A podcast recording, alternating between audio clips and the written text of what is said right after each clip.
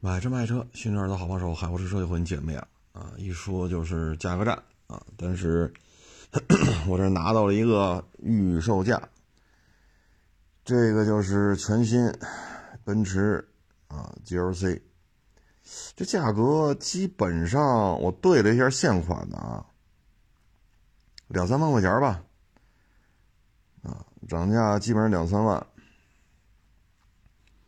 我不知道这是几个意思啊，反正也没看奔驰出来辟谣来，那应该这个预售价应该就是厂家的行为啊。因为现在这种情况，你说谁还会谁还会这么干呢？啊，这这这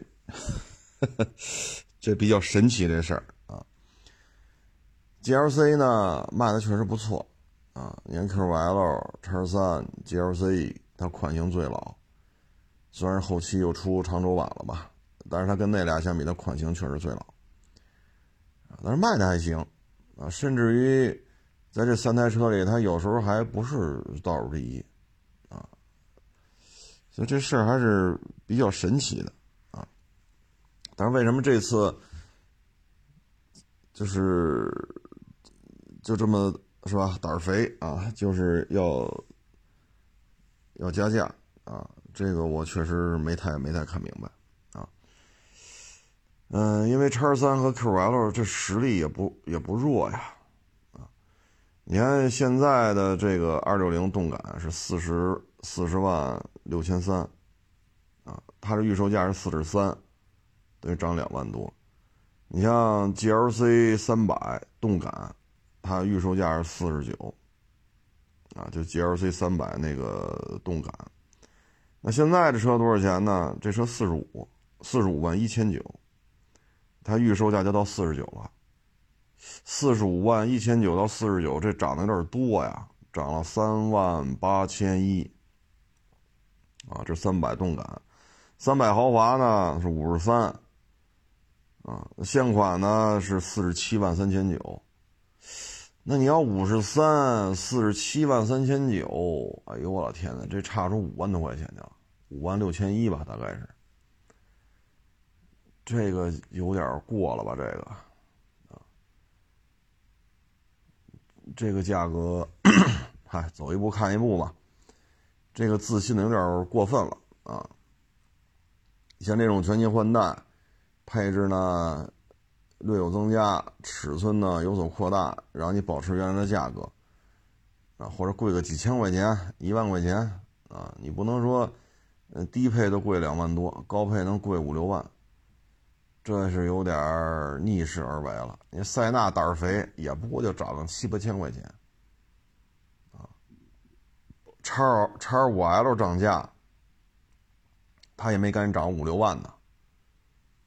啊，但是咱这车是真厉害，啊，你现在这 GLC 三百豪华，四十七万三千九，咱这预售价五十三，你涨五万多块钱，啊，五万六千一，叉五 L 涨价也没敢这么弄啊，啊，所以这个预售价我要为什么我开始说这是不是网友瞎编的？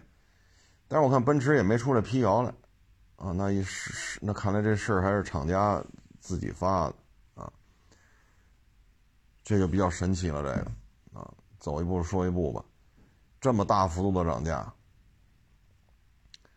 反正奔驰呢，纯电车卖的是相当的惨啊，EQC 呀，什么 EQS，什么 EQ 这个 EQ 那个，卖的是一塌糊涂啊，所以这个车现在，呃，电车卖不动，这这意思是不是拿油车背回点来？可是现在这都什么什么行情啊？啊，这奔驰真是过于自信了，啊，这现在都是现金为王，是吧？他这个这么涨价，估计是卖不动，啊，销量会比较惨，还是说准备参加价格战，所以调门起高了，然后裤衩往下降，让你觉得特美。还是反是是是不是这么个玩法？这咱现在说不太清楚啊。反正有点过啊，有点过啊。奔驰反正电动车赔的是比较惨吧？啊，是不是拿这车着我呀？但这确实是非常危险的一件事情，啊，嗯，你像这个 EQS，啊，这个折扣率现在就没法看，准新的基本上都得准新几个月车龄、几千公里的，二手的都要比新车指导价要便宜二十万以上，这还是价签儿，啊，就车行价签上写的价，那你收呢？那这种车，好家伙！你不打出一个相当大的这个量，谁也不敢收，啊，因为是吧？你库差一降，这车百百八十万的车，你能降三千、降五千吗？所以这种车收的话，都都不敢说，说我奔着挣一万块钱收吧，这谁也不敢，啊，这量得打的足够高，因为这种车风险不是一般的高，啊，看吧，啊，奔驰这么玩。也是有两把刷子啊！现在呢，四月份了啊，我们就等着三月份的销售报表吧。我之前看了一个三月一号到三月二十六号的汽车销量，不不是太理想啊。价格战之后，整个新车销量还是在下滑，但是下滑的没那么多了，反正下滑了几个点。没有说一玩价格战销量就上去，没有，还是同比在下降，啊，然后咱就看吧，陆续再有几天吧，啊，可能各个数据分析就出来了。三月份反正二手车交易量不行，因为购物大厅没人，啊，我这还有其他的，就是花乡亚市购物大厅的那个视频，我都没发出来，啊，我都没发出来，发出来也不合适。啊连过户大厅的量都下了，就交易量，对吧？没有过户量就意味着没有交易量，尤其是北京这种情况，你不过户能行吗？啊，北京指标这么金贵，你要买二手车卖二手车，你必须得过户啊。你可以拖几天，比如说人这车不着急啊，过十五天再过，那你过十五天也得给人过去，你不能一个月了过户量天天这么低，啊，所以二手车的量也不好看。新车呢？我看那个三月一号到二十六号的，也不太乐观，啊，这价格战也没起到应有的这种作用，啊，你说这 C 六脱销了啊，厂家又追两千台还是三千台？厂家又追了，反正小几千台的订单吧。那追来追去，你去年一年你才卖多少？你说 C 六销量翻番，您去年一年才卖多少？你翻一翻又能咋地？你翻五番，你能顶上帕萨特一个月的吗？所以这事儿，嗨，为什么就是行业里边一些协会对价格战不是太认可？就是因为整个市场的经营秩序，整个市场的经营规律完全被推翻了。那你推翻之后说不破不立，那你销量起来了吗？啊，反正一号到二十六号的销售数据是还是下滑，啊，等于就是练《葵花宝典》嘛，若练此功，必先自宫，自宫完了再翻下一篇，啊，不自宫也行，哈哈，哎，所以这个，啊，只能说走一步说一步吧，这这这事儿咱真是说说不清楚现在啊。奔驰呢，反正在油车吧这个圈子里还能有一定号召力啊。你比如迈巴赫、G 六三，多了少了的，反正能加点像大 S 销量还是比较稳定的啊。嗯，GLE 是吧？这些还都是有号召力的。但是，一旦说纯电化了。啊或者说市场当中每卖出一百辆车，有五十辆都是纯电。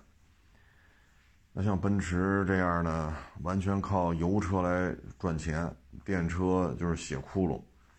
你对于这样的企业来讲就很很麻烦了，啊，很难受。有些事儿可能他也摆不平了，就啊，嗯，所以现在吧，二三年，因为像这样的头部的豪车。还能蹦跶蹦跶。这两天不也是一直在传嘛，说比亚迪今年可能会成为中国一哥，啊，取代上汽，超越一汽，啊，现在反正才三个月刚结束嘛，四月一号，所以我们就看吧。比亚迪今年是能卖个三百多万，还是卖个四百多万？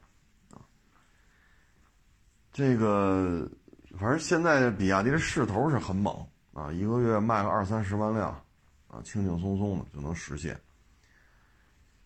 嗯，现在呢还有一个说法呢，就是随着电车渗透率越来越高，啊，大家都去买这个电车，那这个承担的这些养路费。现在相当于越收越少，啊，为什么呢？养路费是折到油价里边了，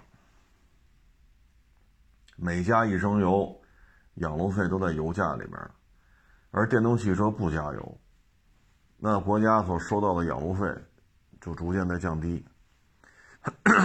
那在这种情况之下呢，你看最近啊，这两天这又起来了，就说要求取消电动汽车的一些特权。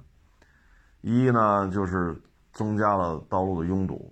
你像北京油车，每周有一天是不让进五环的，但是电车不受限制，而电车发放牌照的数量远高于油车，啊，每年十万个牌照，私户啊，电车差不多能有七万个，油车只有三万个，所以你新增的这些车型当中，每年都有七万辆车不受限制，它可以进五环啊。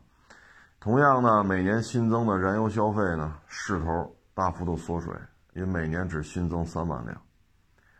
而且呢，现在北京还有一个政策，油标可以随时转成电标，但是电标不能转成油标。所以种种因素吧，现在通过燃油收取养路费，现在可能受到一些冲击，所以现在呼声比较高啊，要求取消对于电动汽车的一些扶持。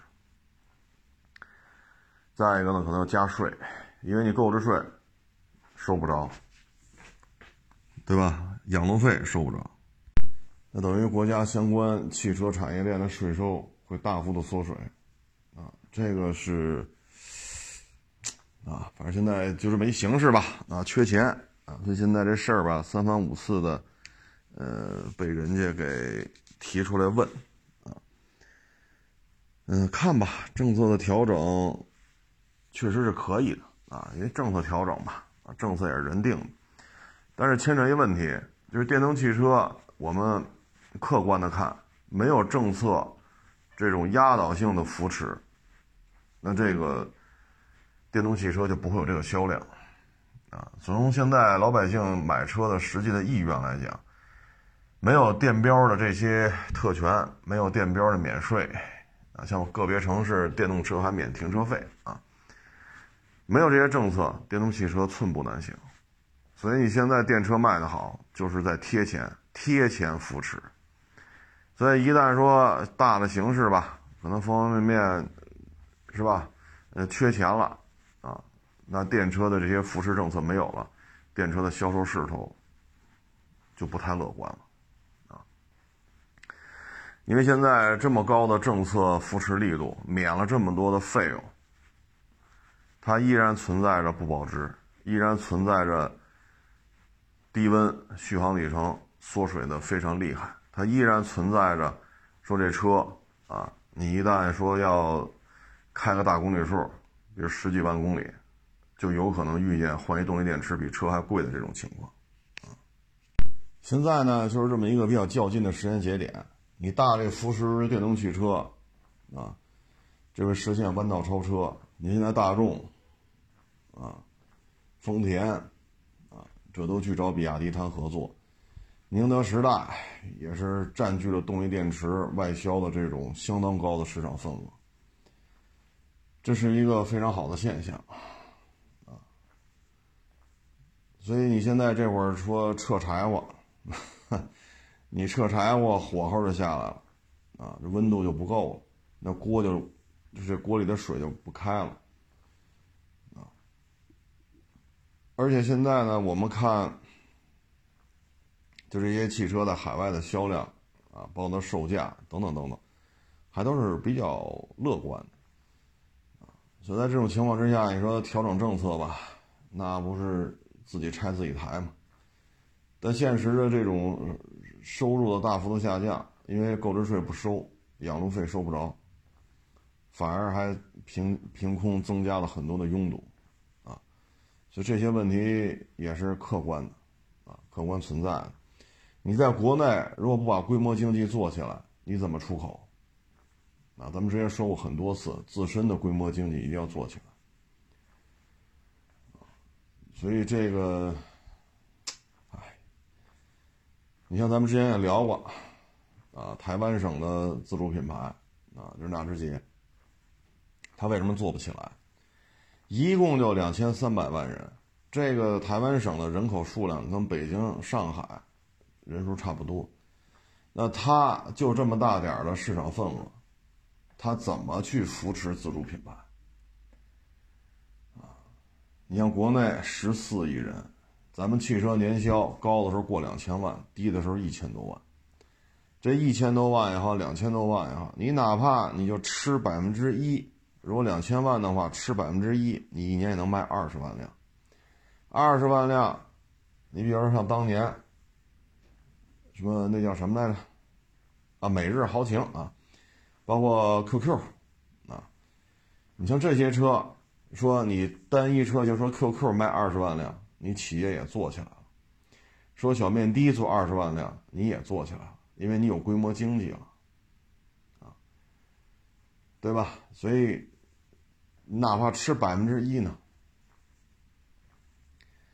你像台湾省为什么做不起来？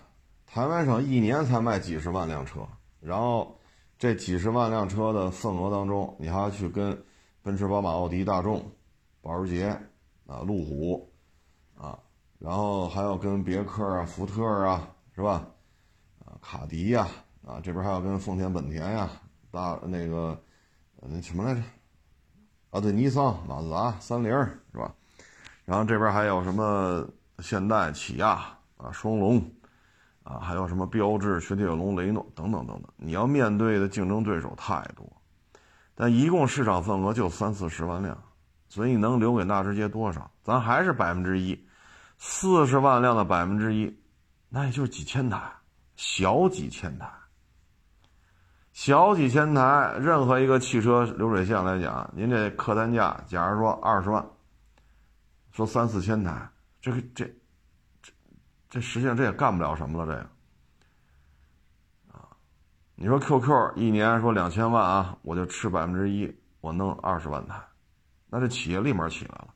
经销商也挣着钱了，主机厂也挣着钱了，规模经济也出来了，他也有钱搞研发了，所以内循环很重要。所以在这种状态之下，你说收购置税、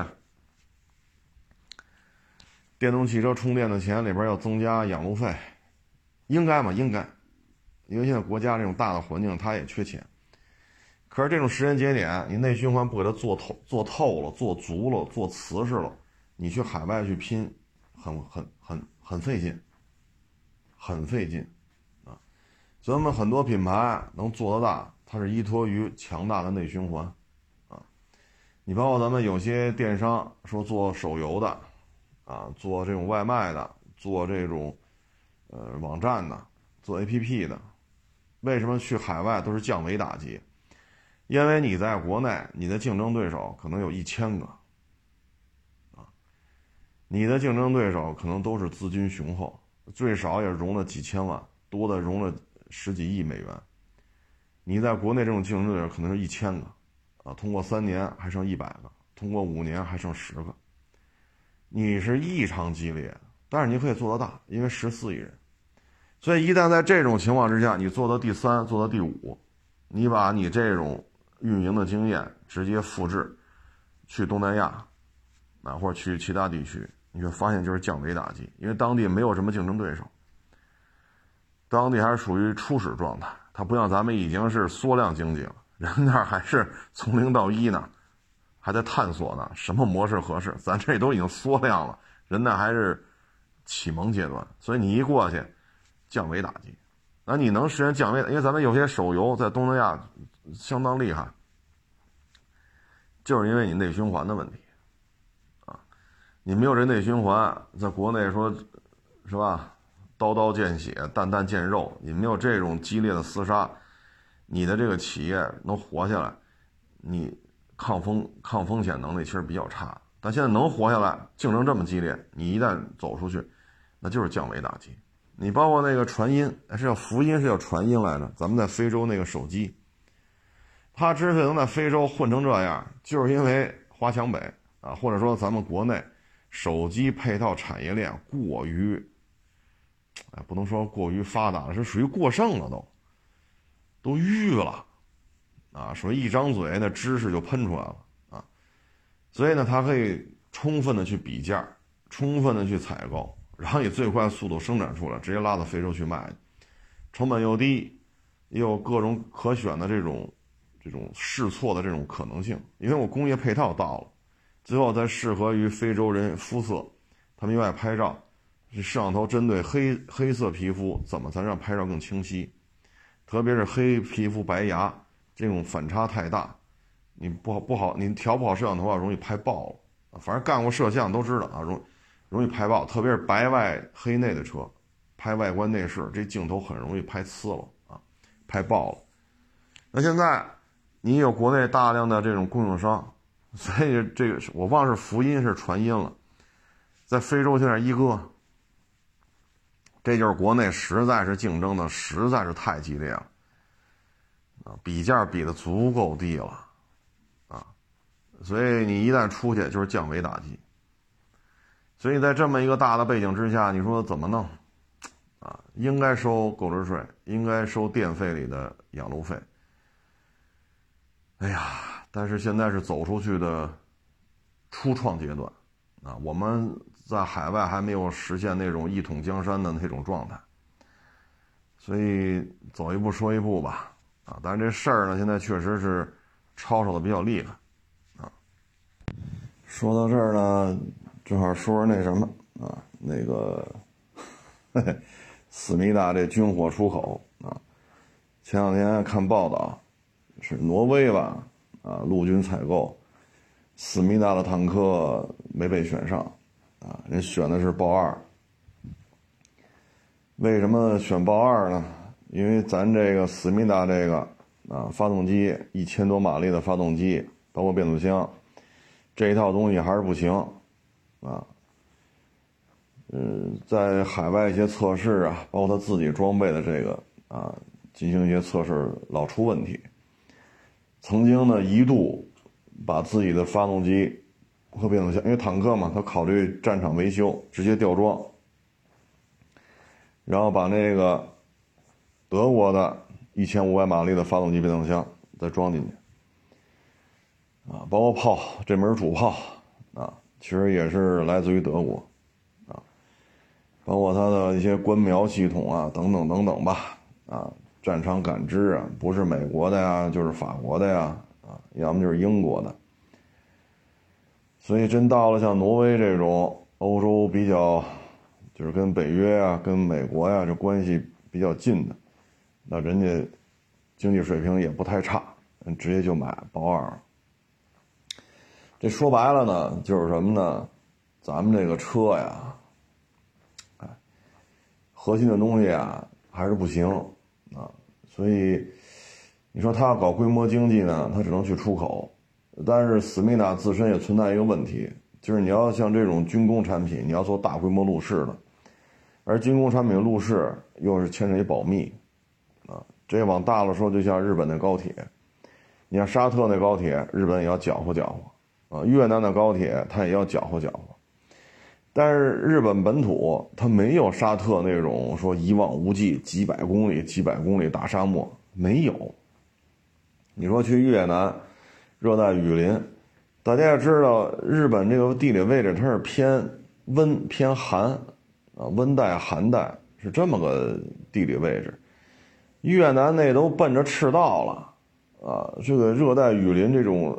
湿热呀，这个其实日本的高铁它运营它没有这种经验的积累，所以你看他试图去沙特建高铁，没弄成；试图去越南弄去也没搞成，啊，所以你看现在沙特高铁，啊，咱给搞成了，都成示范线了，好多不是去那个朝圣去吗？去沙特那个麦加圣地朝圣去，那就会坐这个高铁，这是很好的一个示范效应。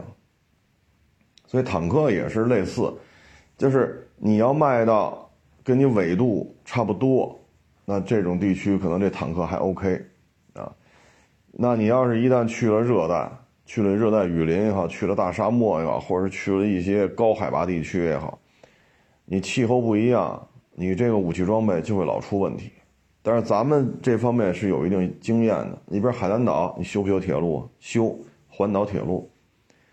那儿的高温、高湿、高盐，咱就有充分的一个经验的积累。你比如云贵川有一定海拔高度，你比如说长江。稍微往南一点啊，那这一块是有梅雨季节的，它跟海南那个夏天又不一样。咱也有经验积累，因为咱有这种地理的这种很很现成的这种地块的分布。吐鲁番高干啊，我还去那儿开过车呢，那儿咱也有，跑去吧。一年不下雨，四十五度，包括高原啊，青藏、川藏、滇藏、青藏，跑去吧。啊，咱们青。青藏线那有铁路的啊，包括再延伸啊，在西藏地区延伸出那些铁路，咱都有啊。你说像他们这种坦克出口，包括自行火炮，包括他前些年对吧？三八线两两边不是出现一些应急反应吗？你看当时那场炮战，他那个是叫 K 九吧，思密达那个好像叫 K 九，当时进行这种炮兵的反击，不论是射击效率、射击精度。都差的比较多，啊，差的比较多，所以你说咋整，啊，他就出现这种情况，啊，所以挪威这边不用直接买的豹二嘛，豹二的最新版本，所以就是内循环很重要，但是他像思密达这种，他就这么大点地儿，就这么几千万人。你让他去到处去做路试，他也做不了。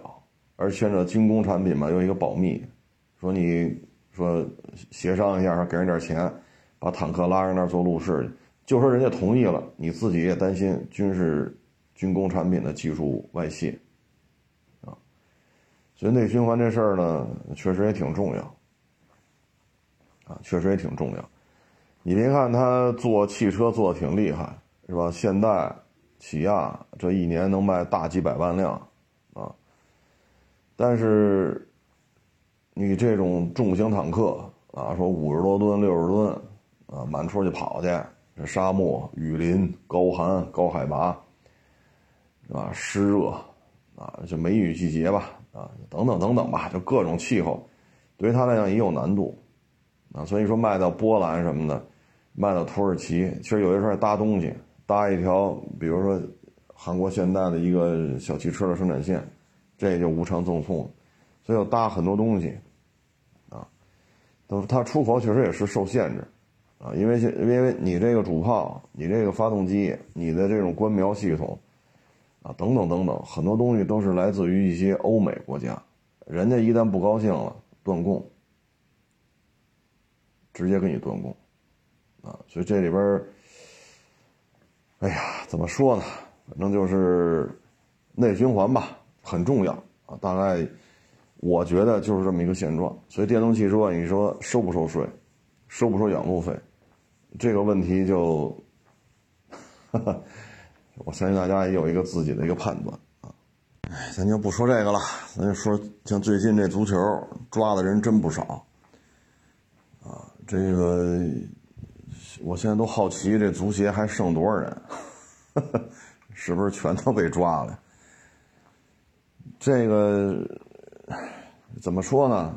这是国家出的钱，啊，就是国家队、国奥队，这是国家出的钱，国家给你训练补助，国家给你出机票钱，你甭管说是亚足联什么这个那给多，你甭管那个，反正国家出了钱了，你穿上代表国家的这身。队服，去参加代表国家的这个比赛，对吧？然后包括在国家队这个层面，你要借着这个大捞特捞，那这事儿就性质就变了。可以说呢，过去这几年吧，说国内的职业联赛也是问题出的非常多。啊，一九年其实就不大行了，啊，最近这三年也是，唉，普遍都不太理想，啊。那你在这种情况之下，这个怎么说呢？嗯，反正你你让国家丢脸了，国家就得办呗，啊，你不能吃着国家的，喝着国家的，然后拿着国家队的这事儿再去捞钱。然后成绩又弄这么差，那这不合适了，啊，那国家肯定得办这事儿，所以抓这么多人，啊，希望能有一个新的开始吧，啊，因为确实太丢人了，啊，这个这个男足这一块表现真是太差了，包括你说女足那个教练姓水，啊，水教练，当时他怎么才轮上他？之前为什么又轮不上他呀？那不是孙文吗？力保排除众议，然后这水教练才上了台，上了台成绩就出来了。新闻联播都报了吗？这成绩相当好，啊，新闻联播还专门拿出几分钟说这事儿，啊，那为什么之前不用他呀？啊，所以你这里边，你说现在孙文就因为死保他。孙文还受到一些排挤，那现在人有成绩了，那你就说之前那些事儿又怎么算呀？唉，所以这个有些事儿啊，我这两天正好看一个金指一个访谈，金指就是金志扬啊，这北京足球圈里的一个老前辈啊，都管他叫金大爷啊，金帅、金指啊。甭管叫什么吧，这是北京足球足球圈的一个老前辈了啊。他就有一个访谈嘛，他说范志毅，他说小范啊，你骂这个骂那个，揭露这个揭露那个，那你得有平台用你，才能证明你说的是对的。而你揭露来揭露去，骂完这个骂完那个，平台不用你了，你要尊重权利。你尊重权利，才有机会给你施展你的才华，啊，可以说那会儿吧，当然这不是现在的采访，这是几年前了金指的一个采访，啊，我相信这么多人被抓进去，啊，这个主席那个书记的，对吧？这个教练那个球员，包括一些中超球队的这些这些法人啊，抓了这么多。我相信什么呢？就是可能这个平台的掌控，啊，能够掌控这个平台、决定一个人命运的这些人，可能全都换掉，啊，全都换掉，啊，当然了，这次说最后说范志毅、孙继海什么的，会不会怎么怎么？这咱不知道啊，因为这这这 这左一波右一波这抓，咱咱不清楚最后什么情况。反正希望一些有才华的这些球员，当年的职业球员，有才华的啊，如今说在这种形势之下，能够带一下中国男足啊，能够出任中国男足或者中国足协的一些实权人物吧，啊，有实权的这些位置吧，啊，等等等等。所以在这种情况之下呢，我觉得，嗯。希望能变天儿，但是短期之内可能够呛，啊，短期内够呛。这种风气啊是自下而上的，啊，我八十年代，哎，八十年代末吧，八十年代末九十年代初，我也记不住了。那会儿参加区一级的中学生足球联赛，那会儿就这样送礼，打默契球。就那会儿运动服叫十佳嘛，可能岁数大点穿过那种运动服叫十佳。就十，中文的十，八九十的十，加单立人两个土，十加。那个那个运动服送一身运动服，裁判就听你的。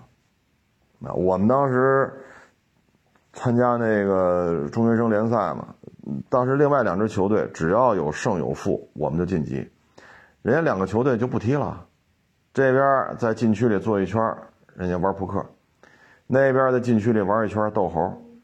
等这边踢踢斗猴踢累了，把球踢到这边，这边把扑克牌给这边，然后这边拿着球这边斗猴，那边不斗猴了玩玩玩牌。我们就在场边看着，这就是中国足坛啊！这都多少年了？你想一个区域级的中学生联赛有什么呀？对吧？在那个物质匮乏的年代，啊，那那那家里勉勉强强能吃上肉，你说什么年代？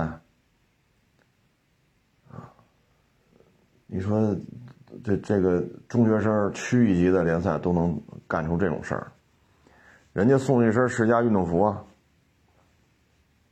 那我们学校送不起啊。所以这个是根深蒂固，啊，由来已久，啊，这是我十几岁的时候亲身经历、亲眼目睹的事情。你现在你说，对吧？这经济社会，那可能随随便便说同意还是不同意，那可能意味着几十万、几百万，甚至上千万的利益，那跟一套十佳运动服没有可比性了。人性是经不起考验的，啊。唉，希望吧，这次我们还能留下一些真的手脚比较干净的职业球员，就曾经的职业球员。这样的话，最起码我们找教练、找一些足协的领导去选拔人才，还有一些机会。如果这些球员全进去了，我们以后足协再找人去从事这些领导岗位、教练的岗位，我们会发现没有职业球员了，就是退役的职业找不着了。那真是悲哀啊！那真是悲哀，啊，唉，所以这事儿怎么说呢？希望能有一个好的结局，希望未来五年到十年啊，咱们最起码国少、国青啊，能有一些成绩，让我们觉得哎，男足有希望啊。反正看这个球员呀，这个确实是有个性啊。你像这范志毅，这确实当年踢球踢的也是有两把刷子了，也去海外踢过职业联赛，在国内呢也是有过一些成绩的，啊，脾气暴，哈哈，这脾气暴，打架，好家伙，这个反正以这么多年吧，啊，活到今天这岁数，凡是有点才华的，有点能力的，十之八九。都是有性格的，啊，比较有性格，啊，不是那种顺毛驴，顺毛驴整天是吧？说就揣测你想听什么，揣测你喜欢吃什么，揣测你喜欢看什么，这样人实际上你让他独当一面，能力还是跟不上，啊，这就是所谓的高情商低智商，啊，就会来事儿，能力低。嗯，但是呢，你说能独当一面，能吃苦，能干活，往往呢，这样人情商又低，啊，他又不会说维护这个关系，维护那个关系，啊，范志毅就属于有一定的才华，有一定的能力，反正在咱们中国球员就那一波里边，这就算踢的不错的。但是你看这性格确实比较火爆，啊，说话也冲，啊。这不是这两天也传他进去了吗？我看他做一直播，说他有多少套房子，这那。范志毅说：“你管得着吗？” 范志毅这人还是啊，真是性情中人啊。说到这个，我再举个例子，我前两天不是看那连续剧嘛，《人是铁，饭是钢》。你看里边那个叫南艺那个男主角冯远征演的，你看做菜做的确实厉害。做豆卷儿，啊，做那狮子头，啊，煲汤，啊，做蛋炒饭，炖猪尾巴。你这一看，这人做饭，反正剧情里展示这人很有才华。但是你看见没有，食堂股当时叫股嘛，股级单位，食堂股股长不是他，是谁呀？是那个叫什么崔大可。崔大可会做饭吗？不会，连猪都不会杀。杀猪都得是南艺来杀了。可以说不会做饭，不会杀猪，就六那是六三年、六四年的事儿啊，不是现在啊，所以大家一定搞清楚时间的这个背景。但是你看，崔大可会来事儿啊，溜须拍马，到处送礼。六三年、六四年，那很很困难嘛，自然灾害刚结束，哎，人家就能当这食堂股股长啊。南艺从。南艺这个，他就他就那角色就叫南艺，南南北的南，容易的易。南艺呢，从采购，从这个采购成本啊，什么菜系的布置啊，口味的这个刀工啊，这那，方方面面都是人才。但是呢，不会来事儿。你看这股长谁来当啊？崔大可。最后到文革的时候，崔大可就玩了命整这南艺，把南艺弄了干嘛去了？南茅房掏大粪去。一个厨子到什么程度？南艺在这掌勺之后，兄弟厂矿的人都来这儿吃饭，市里边的领导都跑这吃他们的职工餐了。为什么呀？好吃，好吃。啊，就这么一个有才华的人，也不想当官，就想在这做饭，不会来事儿啊，掏大粪去。天天拿着三轮车推到南茅房那儿，拿一大勺子蒯那屎，左一勺右一勺，左一勺右一勺，蒯蒯那屎。崔大可就在这这个那个，最后没办法了，上级领导来了，说这饭不对呀，原来上你们这儿吃，好家伙，哪怕白菜炖豆腐都都是那么鲜，吃完了，怎么现在这哪哪都不对劲呢？最后没办法，又让崔大可去找南艺去。所以现实生活当中就是这样，啊，现实生活当中就是这，就是就是这种状态，所以你看这个海外的成绩，李铁比得了范志毅吗？比不了，啊，在国家队、在俱乐部这成绩，你李铁比得了范志毅吗？也比不了。然后你看范志毅这哥们弟兄这个那个到哪儿吃啊喝啊大哥长大哥短，好家伙，就范志毅那个劲头子，有号召力吧？但是你看用他吗？不用。那你说李铁作为海外球员的时候都在英国踢，只不过范志毅和李铁不是一个联赛，那你有范志毅踢的好吗？没有。人家能上去，所以这就是生活当中很常见的一种现象，啊，你再看这《人是铁，范志刚》这部电视剧，六三年、六四年很困难，一个月就挣二三十块钱。那你看南艺是什么下场？祖传的做饭，啊，我看那意思他们家好像大清朝就是做饭的。到南艺这儿随便做点什么倍儿香，弄个豆腐就弄那个黄豆，然后碾了，然后什么酿豆腐，然后弄完豆腐什么豆汁、豆腐渣这个那，最后豆腐渣能做豆皮豆皮好拿那肉汤怎么一喂，喂完一晒，哎呦喂，就跟啃猪蹄一个味儿，其实就是这豆腐卷豆皮卷俩临时工大小伙子嘛，二二十岁吃不饱啊，没油水，南艺做了三百个豆卷在那食堂里边晾着，说第二天给大家吃。俩小伙子吃了三百个豆卷，俩人三百个，吃的都快抢救去了，都快吃死了，撑的呀！就因为实在是没油水了，一闻这么香啊，跟他妈猪蹄儿一个味儿。就这么高的手艺，最后让你干嘛去？拿那勺子去蒯屎去？你不会做饭吗？去蒯屎去？那个坑里蒯尿去去，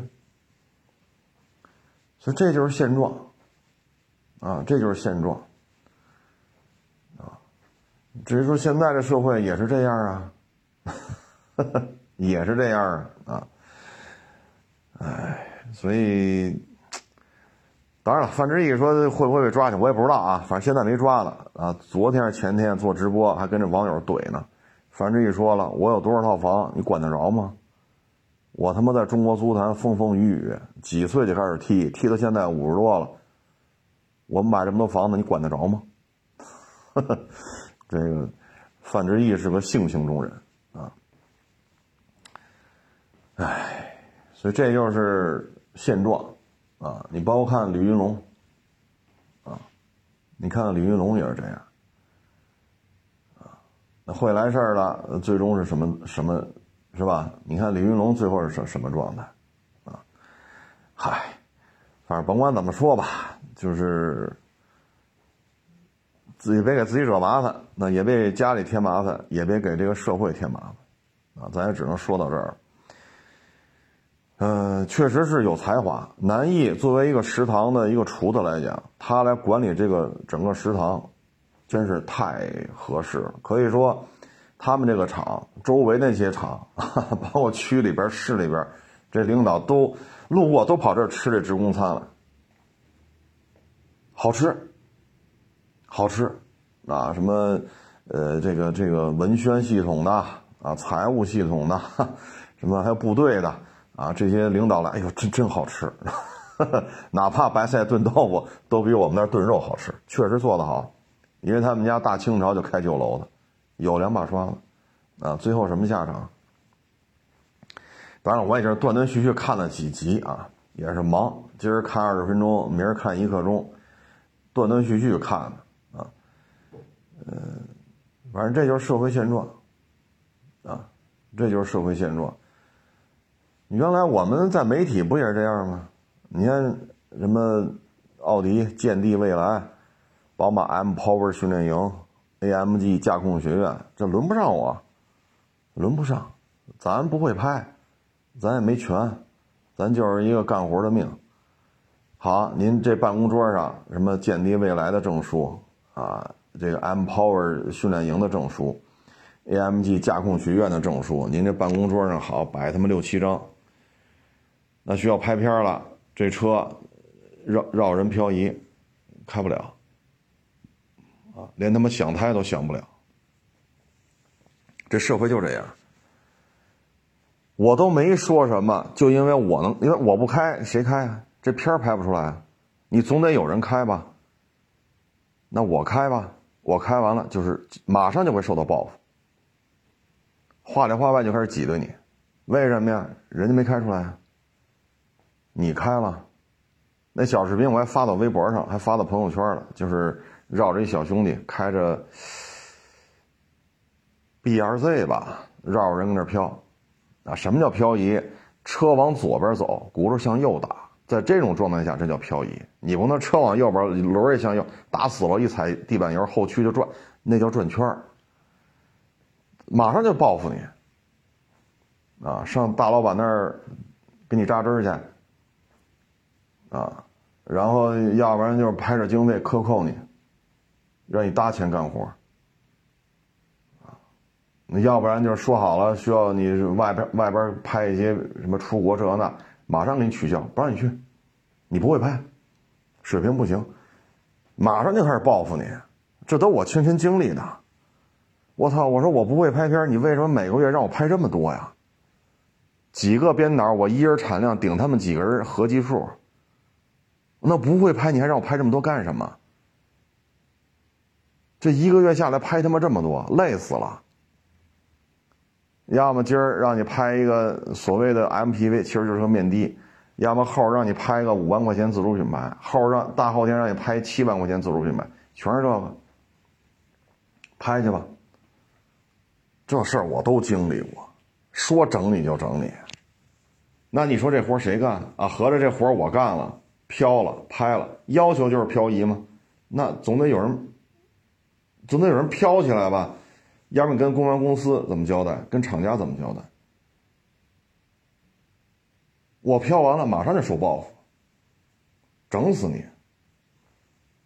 这这这不就是这都是我亲身经历的，我还不我这开车还算很一般的，啊，我这算开的很一般的，跟职业车手差距非常大，但就这样都是受打击报复的。你说你，你说你怎么聊这事儿？啊，所以，啊，反正怎么说呢？啊你作为培养下一代来讲呢，情商很重要，但是也不能说没有能力，啊，溜须拍马这一辈子都靠溜须拍马也不现实，总有这种真捐对对卖盲的时候，一旦到这种程度了，不行，你怎么办？啊，你看这崔大可和这南艺不就是吗？当然，我这断续看的，他和谁跟谁结婚，我现在没看明白。头一两集看是他跟他搞对象，怎么再一看，怎么他跟他孩子都出来了？这我中间因为断的太多，没没太看明白。但是就陶大粪。后来他去求他，又让南艺别掏大粪了，回去做饭去。嗨，这一看就明白了，这都是人之常情，啊，这就是社会的现状。唉，但是归了归齐啊，还得是有本事，啊，有本事。溜须拍马拉关系，在那个年代是好使的，因为吃不上。啊，崔大可挥这两下子，把自己农村户口解决成城镇户口，把农村养猪的愣把自己调在厂子里，从临时工又变成了正式工，还分了房，还当了股长，这也是本事。但是崔大可就不应该把这些能干活的人往死了整，最后让人难以作为这么一个大厨，天天拿勺子蒯蒯屎去，拿勺子蒯尿去，蒯到最后自己下不来台了。所以做人呢就是这样，差不多就得，啊，你整人整大发了，肯定要报复，这是必然的，啊，你整人整到头，人自人必然要报复，啊，你包括这两天，你看是重庆吧，那律师，老婆孩子不让人给杀了吗？杀完之后直接跳楼自杀，所以有些事儿。包括之前，因为我一些同学跟我岁数也差不多，啊，四十大五十了，他们在一些国企这个那个，然后就谈这个那，我当时听完了，我都觉得挺生气的，啊，我当时觉得就是这个，你作为公司的法务，跟这些干了二十多年的这些职工这么聊，就想办法让他走，这个这个工龄已经是无期合同了。抓住一切就就怎么怎么着怎么着，其实这种事情是不能干的。为什么？你跟这说啊，第几条第几款劳动法什么这那合同法，好跟这掰扯，愣让这些人能走一个是一个。你说走一个走两个，可能他确实犯什么错误，你不能成批的这么干呢，全他妈有错误，这是很容易遭到报复的。因为什么？因为我们这些同学有的是很困难，家里，那你不让我活，全家跟你一起完，这是很容易出现这种极端行为的。所以就这些年轻人说仗着自己上过几天九八五二幺幺是吧？名牌大学硕硕士，什么法律什么硕士，有这证有那证，你跑这叨逼叨叨逼叨了，那他们确实说不过你。你这个让走，那个让走，你不怕被报复吗？你了解这些人家里情况有多困难吗？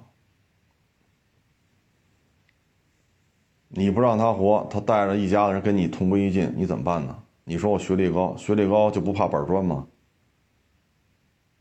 学历高就不怕菜刀吗？你说你敢动手，警察会抓你，他都不想活了，你说这有什么用啊？所以咱们。听众朋友，如果你家里的孩子年纪轻轻，名校毕业，是吧？干这事儿的，你一定要劝他别参与，千万别参与。这不是什么好事儿啊！这可不是什么好事儿啊！你包括那个那姓劳的那女的，死他妈这么多人，那律师还帮他打官司呢。你说你有我就是职业这这呢，这人杀了多少人呢？还活着呢。你说你给他打官司，哎，有些钱还是不挣为好，啊，不挣为好，啊，这个，嗨，怎么说呢？就是有这个案子呀。其实咱们有时候说无神论者，但有些时候有些案子它是有因果报应的，差不多就得。啊，差不多就得。啊，你看，有时候我也看一些老警察的一些采访，啊，我就曾经看过一个老警察就说过这么一个事儿，他把一女孩就是我我我我忘了是先奸后杀还是先杀后奸了，小女孩十七八岁。离家就几米远，就进他那个村里那个小院子，他把人给，我具体没记住啊，是先奸后杀，先先还是先杀后奸了。后来抓着他了，一审，他还杀了好几个小女孩。然后这是他第一个杀的女孩是，当时我看那电话那个电视采访嘛，就让他去指认杀人现场。本来是蓝天白云，警车一停。他戴着脚镣，戴着手铐嘛，因为是重犯，杀了好几个人。一开车门，突然一下就狂风，带着雨点子就下来。那那罪犯一下车，那风啊卷着雨点子，弄得就就吹他身上。当时那那个杀人犯一下就就慌了，一下车咣当就跪这儿了。那警察也没怎么着，自己就跪那儿了，说我就在这杀。然后就就就就就在这儿磕头，警察说就他妈差几米，你把人给杀了。然后赶紧磕头，呱呱磕头，说我错了，我不应该干这事儿。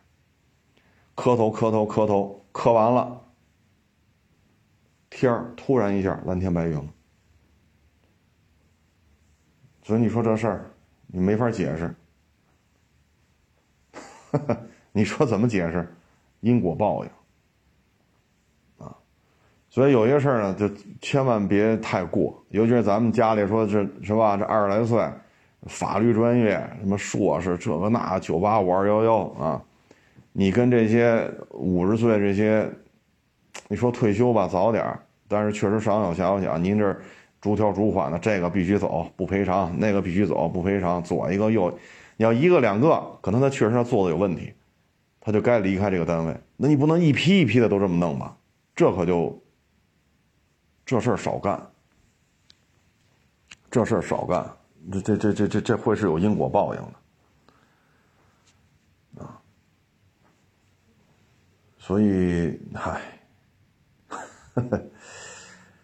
唉，希望吧，啊，这个中国足球能够越来越好啊。这两天呢，传闻可能京 B 摩托车可能不让进五环了。京 A 呢，可能二环里边也够呛，反正一直在传这事儿啊。嗯，说白了吧，还是自己的这个不自律啊，不自律。你要都是客客气气的，遵章守纪。你像之前他说那个安全官盟主，人家上高速就问我这摩托车能上吗？他说不能。他说是外地牌不行，还是您本地牌行？他说都不行。但是呢，他们都从这儿过，也不拿卡。哎，人小伙子说完了，你看，要咱理解，那就开吧，跟人打一招呼，谢谢啊，我就我就开过去，就完了。你看人家盟主这小姑娘，三百多公斤的印第安这种巡航车，这这费了半天劲，从那匝道那儿掉过头来开走了，人家自己走国道去。如果每一个摩托车骑行都是这么遵守规矩的话，谁何必跟你这较这劲呢？你再看那苏乞儿，也是上高速；你再看这盟主，也是上高速。两件事的结局完全不一样。那苏乞儿弄完之后，当地严管摩托。你是出了风头了，你是有了流量了，你是出了名了，当地骑摩托车的呢，马上严管。所以咱就说，没有一个产业、一个行业的发展是通过跟政府机关对抗然后发展起来的，没有。没有，啊，不论是中国、美国、德国、日本、新加坡啊，没有这么发展起来的产业，啊，自律，那你不自律的人太多，那只能是越管越严，啊，之前咱一九年咱就说过，要珍惜，不要对抗，不要对抗。啊，有些事儿就是得过且过，不接这儿告那儿告。我印象当中好像有八九个摩友吧，分别在法院去告这交警京 B 为什么不能进四环。然后你哪句话说的不对，跟人抠字眼儿呗，是吧？你哪个流程不合法，这抠抠着来抠着去，抠着来抠着去，好像其中有一起还是两起，还剩了，好嘛，那成，所有进四环的路口全插上牌子，金币禁止入内，严管，连摄像头都加入对于金币摩托车的抓拍了，这回痛快了，这回满意了。何必呢？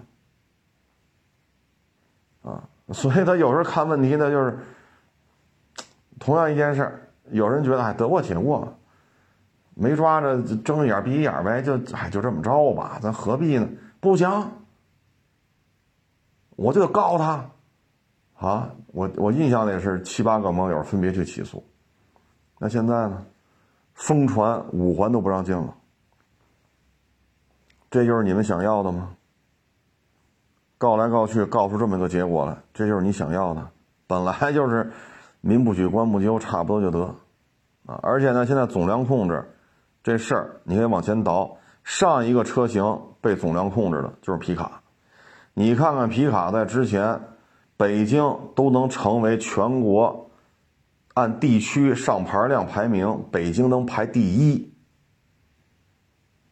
你再看看现在摩托车，北京摩托车从十万辆到六七十万辆，这保有量用了几年？那必然会进行总量控制啊！再加上是吧，各种各样 让人看完了比较反感的一些视频啊，嗯，再加上一些言论是吧？所以很有可能，当然也小道消息啊，最终还是看政府发通知，五环以里不让走京 B 了。你包括那之前那妙峰山，就这么炸街去，就这么开，盘山公路还要磨膝盖过弯超速压线逆行噪音扰民，不戴头盔，那摩托车你像就那么一上一下，中间有一条实线，就这么窄的路，摩托车停停在路边上，你过不去，人家就特坦然站在那儿。聊的不亦乐乎。那你说这么窄的路，你说你不能把摩托车放边上，边上一米宽的土路呢？那不行。你说，哎呀，这与人方便，与己方便。那最后弄完了，妙峰山给禁了。啊，所以呢，就是要珍惜，珍惜这摩托车的骑行环境。啊现在京 A 说是过五十万了，啊，京 A 摩托车牌照的价格已经炒到五十万以上了。呃，反正北京这种交通吧，您要是老钻裆子，有走应急车道，您的通行时间确实比汽车快，确实快。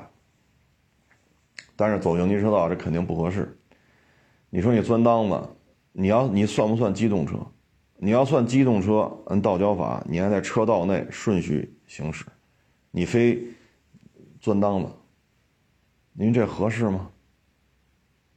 啊，疫情前了，我原来说过这事儿，那是一几年的，疫情前了，倍儿壮那哥们儿，好家伙，你看那背影能看着，然后骑小踏板，最多也到幺二五，那叫一个快，我操，天天能看的，因为大家可能上班时间差不多，天天看的，唰。我们这车速十十五，就这速度，唰唰六七十吧，应该说开到这么大点小小踏板的极限了，应该是，因为这种车一般就开到七八十到头了，唰唰。因为压那摩托车那颜色，还有它这体型，这我印象特别深。后来有一天，我操，有一车并线嘛，汽车并线，这摩托车撞上去了。人飞到车那头去了，地下全是血。那哥们倍儿壮，我一看这身材，再看那摩托车，这不就是他吗？因为刚才刚唰了唰刚过去嘛，满地都是血，压到压那儿都不动了。我不知道那哥们儿后来是死是活。你是节省时间了，你这节省时间，你是按照机动车在车道内顺序行驶来完成的吗？你要么走应急车道，要么钻裆子，对吧？这是出这还出了事儿了，把自己搭进去了。那哥们儿是死是活，我我没去，我不确认啊，这我不确认，因为我没下车去看。嗨，反正珍惜吧啊！摩托车越卖越便宜，当然了，本田佑兽幺幺零除外啊，这破玩意儿卖一万三，我也没想到，就基本上都是越卖越便宜啊。包括哈雷现在价格也绷不住啊，呃，我们可以花。就是我们九十年代玩摩托都难以想象的价格，就能弄到一个这么大排量的车，配置越来越高，性能越来越好，价格还真是比反正比我们九十年代时候便宜。你看我们九十年代四万八千八，雅马哈 XV 二五零，当时叫天王二五零嘛，就一风冷双缸，大概十六千瓦吧，十七，我具体记不住了啊，因为九十年代的事儿，就十五六个千瓦吧，啊，大概就这个动力，那这动力足吗？就一 V 二。看着真是一哈雷的缩缩缩水版，四万八千八，那现在春风八百 NK 就四万来块钱，那是八百，那他妈是二五零，这动力，春风八百 NK 无论如何也不是十五六千瓦的动力啊，也就四万来块钱，啊，所以要珍惜，啊，是就是一定要自律，啊，我在五环上立汤路经常能看见逆行的。遮挡号牌的、钻裆子的、画龙的，哎呦我老天哪！还有改过排气、炸街的，不戴头盔的，公交车道里边跑去。因为立汤路不有来过立汤路都知道，它不是有那个封闭公交车道吗？跑那里跑的，还要在公交车道里跑，还他妈逆行的，在公交车道里跑，不光逆行，还不戴头盔的，天天都能看。那所以一定要自律。如果每一个人都自律，都遵章守纪，谁何必找你麻烦呢？对吗？你说交警，交警他也他你得有违法，他才找你吧？你遵章守纪，证照、头盔什么这，你什么事没有？那警察干嘛天天抓你？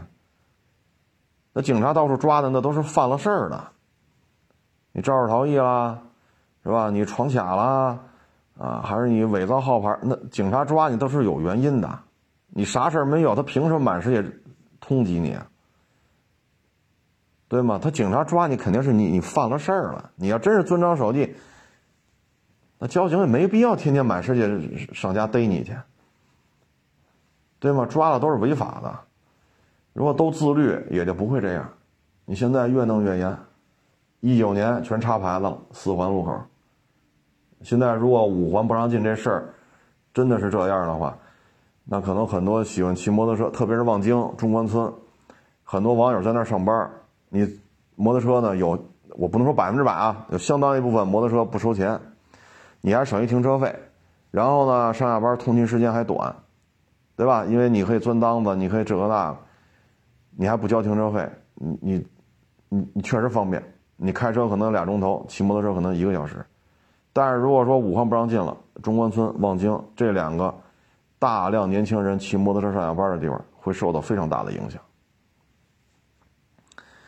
哎，总而言之吧，自律，啊，自律。我是不骑了啊，我这二十多年不骑了，现在身体也不行，你包括现在天天胃疼，天天胃疼，就早上喝一碗粥，啊，中午有些时候就想吃多了都不行，晚上也是一碗粥。或者说一小碗馄饨，我现在就吃这么点啊，你虽然看不出我瘦了，但我吃的东西少很多，因为胃疼。啊，每天都胃疼。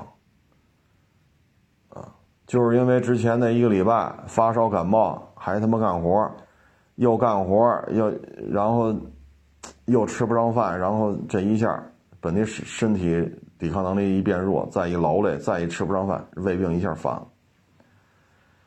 我是肯定是不会去骑了，啊，但是我还是非常喜欢摩托车。毕竟九十年代的时候，咱也川州粤省的，是吧？这应该算骑行吧，一骑骑个十天半个月的去其他省份。按现在讲，这应该算是骑行了啊，还是很喜欢的啊。骑是骑不了了，啊，这两天我这琢磨呢，这，哎呀，这身体状态，哎呀。干不干都行，啊，主要是这些年吧，亲力亲为，谁来都是我接待，那车呢也都是咱自己去验的，啊，确实是挺累的。可能网友说你带点饭呀，中午一热不就完？人家来了，陪你聊。就那天那七十五岁那老爷子耳背，十二点发微信，我十二点多下去接，十二点半给他接到办公室。那么大岁数，我跟这吃，我让一七十五岁的老爷子边上看着。嗯，可能您觉得应该的，我觉得不合适。你要请人吃呢，人家又不吃，那人家不吃，我也没法吃。我跟一个七十五岁的老爷子聊，我吃让人看着。这我，我觉得我我不好意思这样啊，我确实不好意思，人家不吃，那你说咋整？你包括有些人来卖车，人家十一点多来的，人家可能十点吃的饭，聊吧聊价，一聊聊到下午一两点钟，你怎么吃啊？你好不容易聊完了，给人转完钱了，又来一网友，这要买车，那要卖车，这要砍大山，你陪人聊吧。你你不理解，是因为你是不去从事这种像我们这种做买卖的，你不是这么干。你至于说那大网红，人家也不去收车，人家也不去卖车，人家也不去验车，拍个小视频，你感觉他收车，那只是展示出来，所以人家一点毛病没有，人家可滋润了。我这都是自己干，我不希望出事儿啊，我不希望出事儿。你说你雇这么多人，我就这么跟你说，大车行。我这儿也有去那儿，就网友啊也认识，去大车行干去了干评估师，没一个月就给挤兑出来了。为什么呀？这车行很大，伙计数量很多。你跟在四 S 店干过这个那那个这个好，你这专业能力比人强，人立马排斥你。再一个了，人这个评估团。